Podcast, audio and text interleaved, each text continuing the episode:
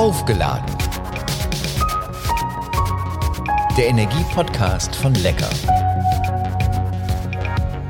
Hallo und willkommen zu einer neuen Episode von Aufgeladen, der Energie-Podcast von Lecker. Mein Name ist Thomas Reckermann und in diesem Podcast geht es um Energie. Ich möchte wissen, woher Menschen sich ihre Energie holen, was treibt sie an, wie laden sie sich auf und ja, na klar geht es auch um klassische Energiethemen, Elektromobilität, die Zukunft der Energie. Mein heutiger Gesprächspartner hat zwei Dinge besonders im Blick die Umwelt und die Schulen. Die Deutsche Umweltaktion e.V., kurz DUA oder DUA, ist 1958 gegründet worden mit dem Ziel, und da zitiere ich mal, den Gedanken des Naturschutzes in den Schulbereich zu tragen und diesem wenn man so will, Auftrag wird die DUA seitdem gerecht. Seit der Gründung haben sich 20 Millionen Schülerinnen und Schüler mit dem Gedanken des Umweltschutzes vertraut gemacht. Wow. Herzlich willkommen dem Geschäftsführer der Deutschen Umweltaktion, Dennis Hunter. Schönen guten Tag, Herr Reckermann. Wir gleich vornweg schicken. Lecker arbeitet mit der DUA im nordrhein-westfälischen Heinsberg seit vielen Jahren eng zusammen. Dazu kommen wir nachher auch noch. Aber erst einmal 20 Millionen, die teilgenommen haben. Da wird einem ja ganz schwindlig. Ja, über die Jahre gesehen ähm, relativiert sich die Zahl so ein kleines bisschen. Aber wir sind natürlich schon stolz darauf, dass wir so viele Kinder und Jugendliche in all den Jahren erreicht haben. Und ich glaube sogar mittlerweile sind es schon 22, aber so ganz streng zählen wir das nicht mit. Also ähm, für uns ist einfach wichtig, dass wir, dass wir immer wieder uns aufs Neue ein bisschen ähm, ja, neu ausrichten, neu erfinden können. Und dann kommt der Rest eigentlich von ganz alleine. Definitiv eine Zahl mit ganz vielen Nullen. Sie selbst sind seit, äh, haben Sie mir erzählt, 23 Jahren für die DUA tätig. Was hat Sie damals, 1999, gereizt, den Job zu übernehmen? Ähm, damals eigentlich erstmal eine, eine Notwendigkeit. Ähm, ich brauchte damals eine Zivildienststelle. Nach dem Abitur habe ich meinen Zivildienst bei der DUA erstmal gemacht und ähm, bin da eigentlich über einen Freund rangekommen. Hatte damals noch gar nicht mal so ein großes Umwelt Bewusstsein oder gar nicht das Bedürfnis, mich unbedingt im Umweltschutz ähm, zu betätigen.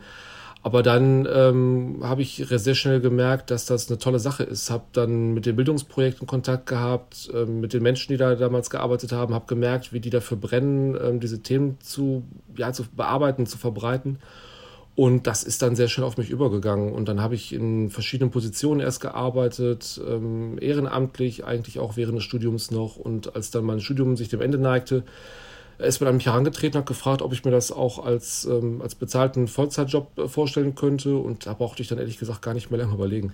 Ich habe eben nur sehr grob umrissen, was Ihr Verein macht. Sie können das erstens viel besser, zweitens viel präziser und damit bitteschön. Wofür steht die DUA und was machen Sie genau?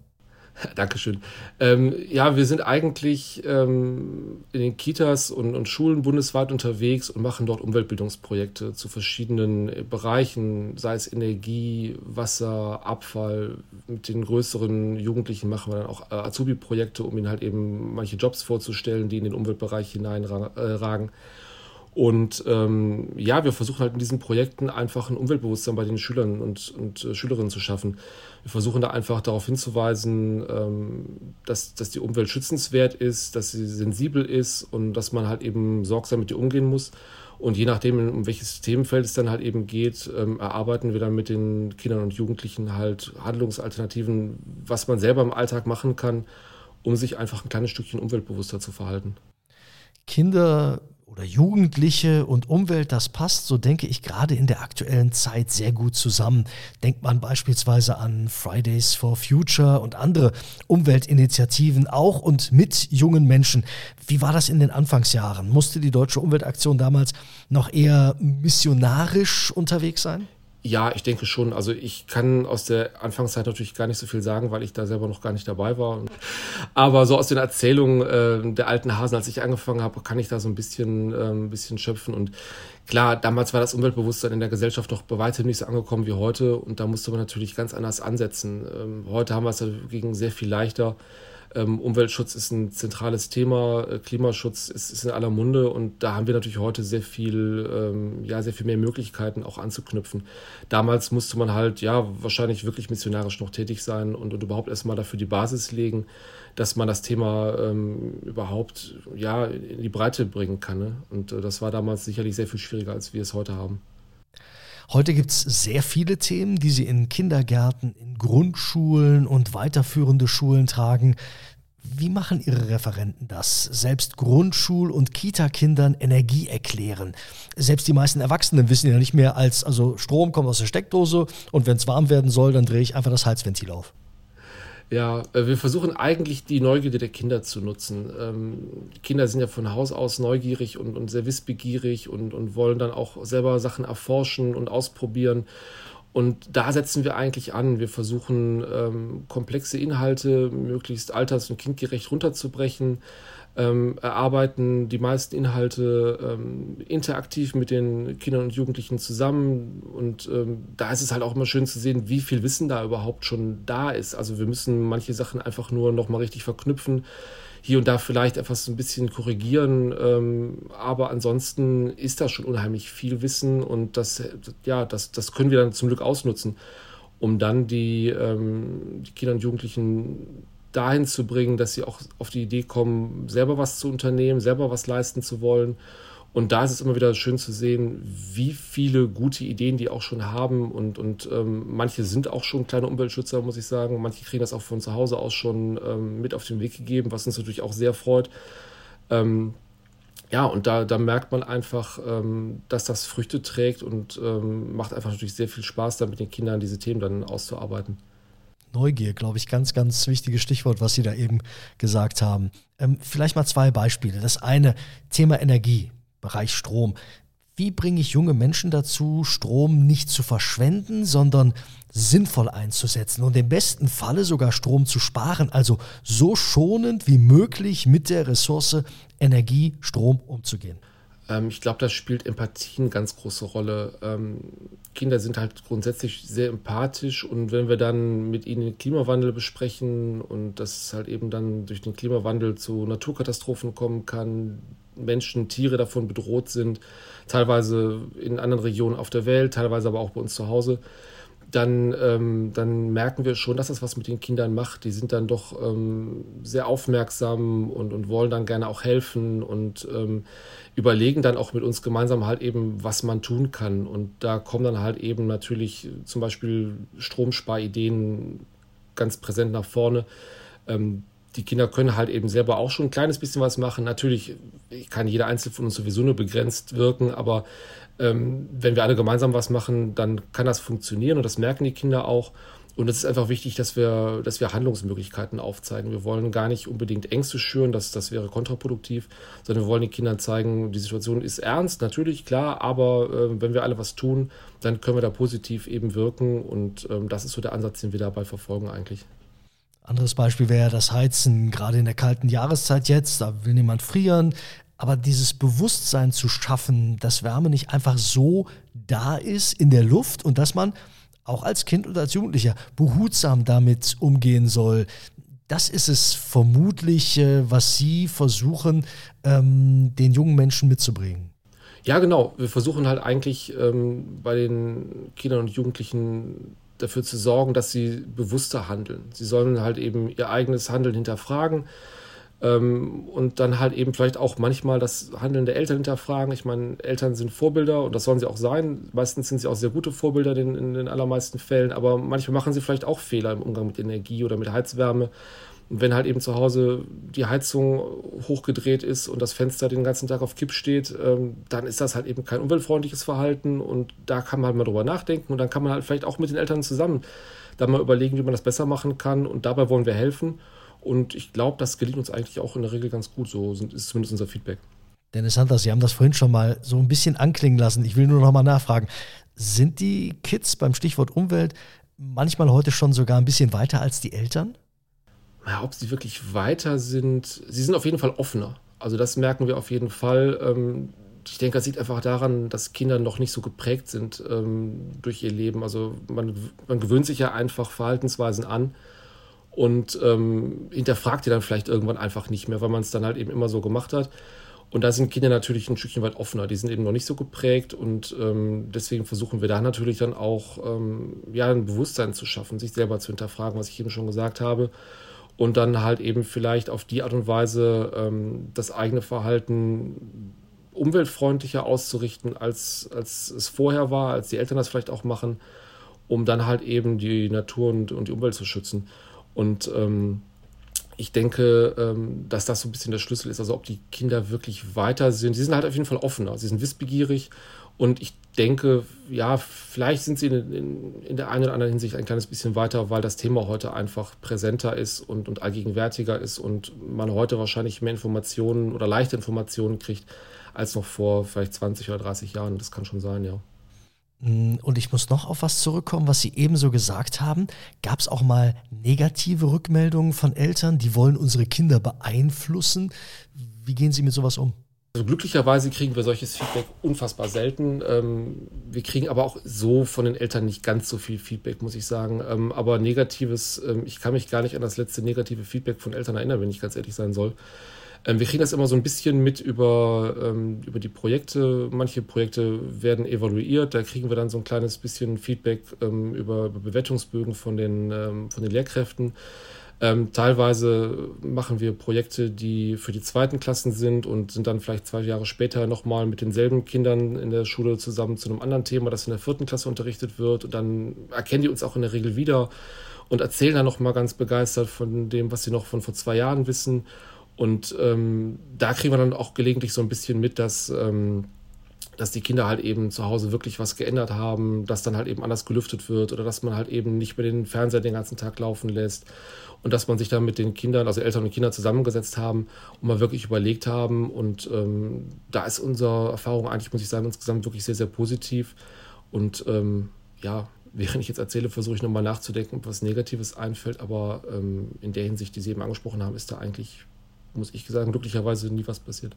Also wir müssen jetzt nicht irgendwas Negatives suchen, ne? Weil äh Nein, also mir fällt wirklich nichts ein. Das ist, äh, das ist eigentlich das Schöne an unserer Arbeit, dass das wirklich sehr, sehr positiv auch angenommen wird. Mm, Lecker unterstützt seit mehr als zehn Jahren den umweltpädagogischen Unterricht an Grundschulen in der nordrhein-westfälischen Stadt Heinsberg. Seit 2017 auch in Kindergärten. In diesem Schuljahr geht es um das Thema Elektromobilität.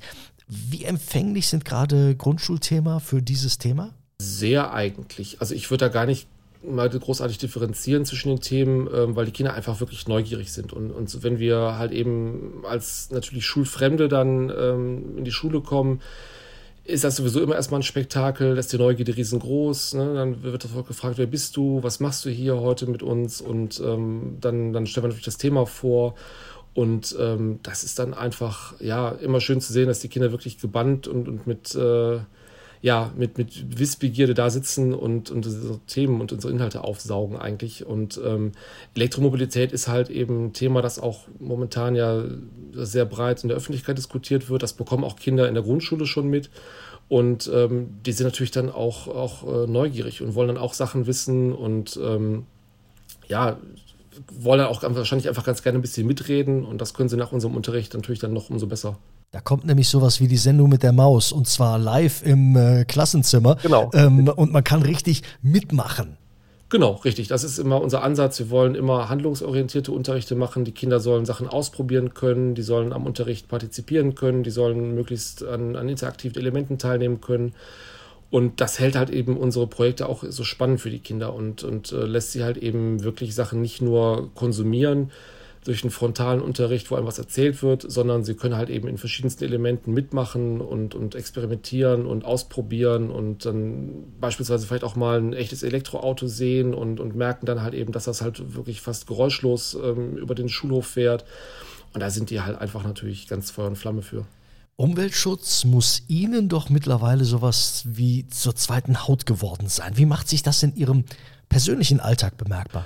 Ähm, ja klar, natürlich. Ich meine, ähm, ich bin beruflich alleine schon den ganzen Tag mit Umweltschutz äh, konfrontiert und ähm, habe natürlich auch mittlerweile ein sehr, sehr starkes Interesse im Umweltschutz und versuche ihn auch in meinen eigenen Alltag zu integrieren. Und da sind das halt eben natürlich ganz viele Kleinigkeiten, die man sich im Laufe der Zeit dann auch angewöhnt hat. Also, dass man halt das Auto öfter mal stehen lässt, dass man halt eben beim Heizen darauf achtet, dass man nicht, nicht Energie verschwendet. Vielleicht mal lieber abends ein Buch liest, als, zu, als fernzusehen. Ähm, vielleicht auch den Fleischkonsum ein bisschen eingeschränkt hat im Laufe der Jahre, um einfach da auch CO2 zu sparen. Und ähm, das sind halt so ganz viele kleine Sachen. Ähm, ich muss sagen, das meiste nehme ich jetzt gar nicht mehr so bewusst wahr, weil es sich einfach in meinen Alltag so, so integriert hat.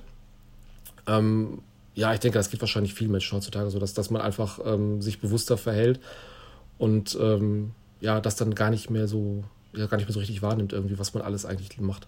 Sind das auch die praktischen Tipps, die Sie anderen Menschen geben, die Sie ansprechen und sagen, ach, äh, Sie arbeiten für die DUA, äh, was soll ich denn am besten tun, damit auch ich ähm, umweltfreundlicher äh, durch die Gegend gehe? Genau, natürlich. Also das ist, sind auch genau die Sachen, die wir halt eben mit den Kindern erarbeiten, die man auch selber natürlich umsetzt.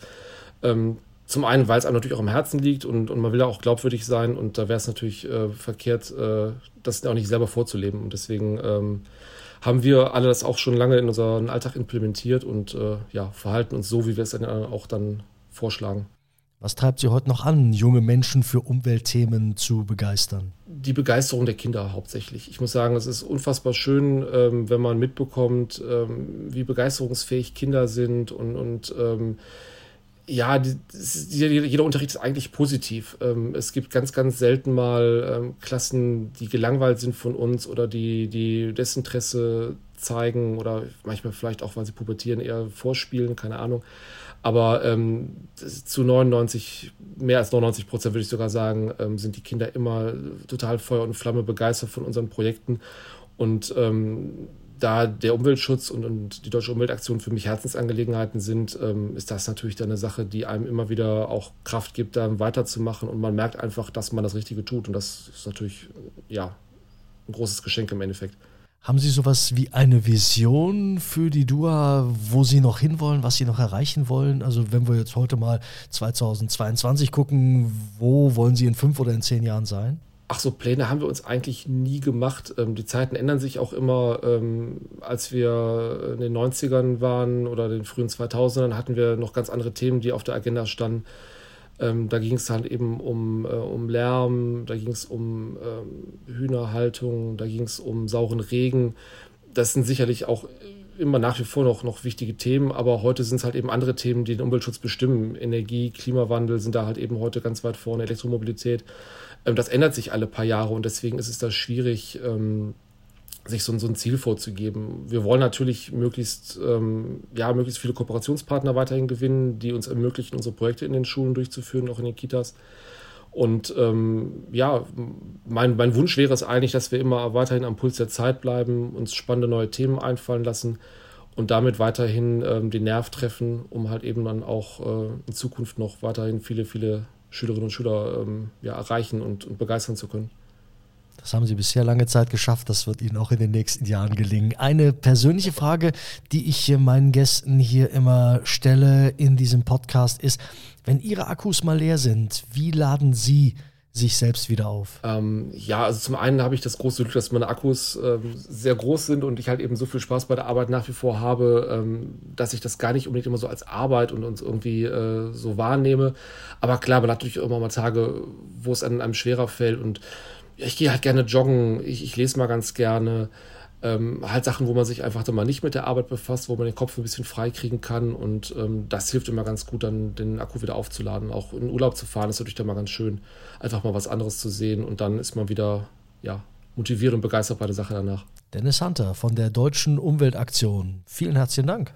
Ich danke Ihnen, Herr Reckermann. Das war Aufgeladen, der Energie-Podcast von Lecker. Wer es noch nicht getan hat, kann sich die Episoden mit Eishockeyspieler Martin Schimanski oder dem Experten für erneuerbare Energien Holger Laudelei oder Pastor Bernd Siegelko vom Kinderhilfswerk Die Arche anhören. Wenn euch oder Ihnen der Podcast gefallen hat, ein Like da lassen, am besten abonnieren, dann verpasst man künftig keine Episode mehr. Erzählt FreundInnen, Bekannten, Verwandten davon und mehr Informationen zu Energiethemen aller Art findet ihr im Lecker Energieladen unter www.lecker.de slash Energieladen.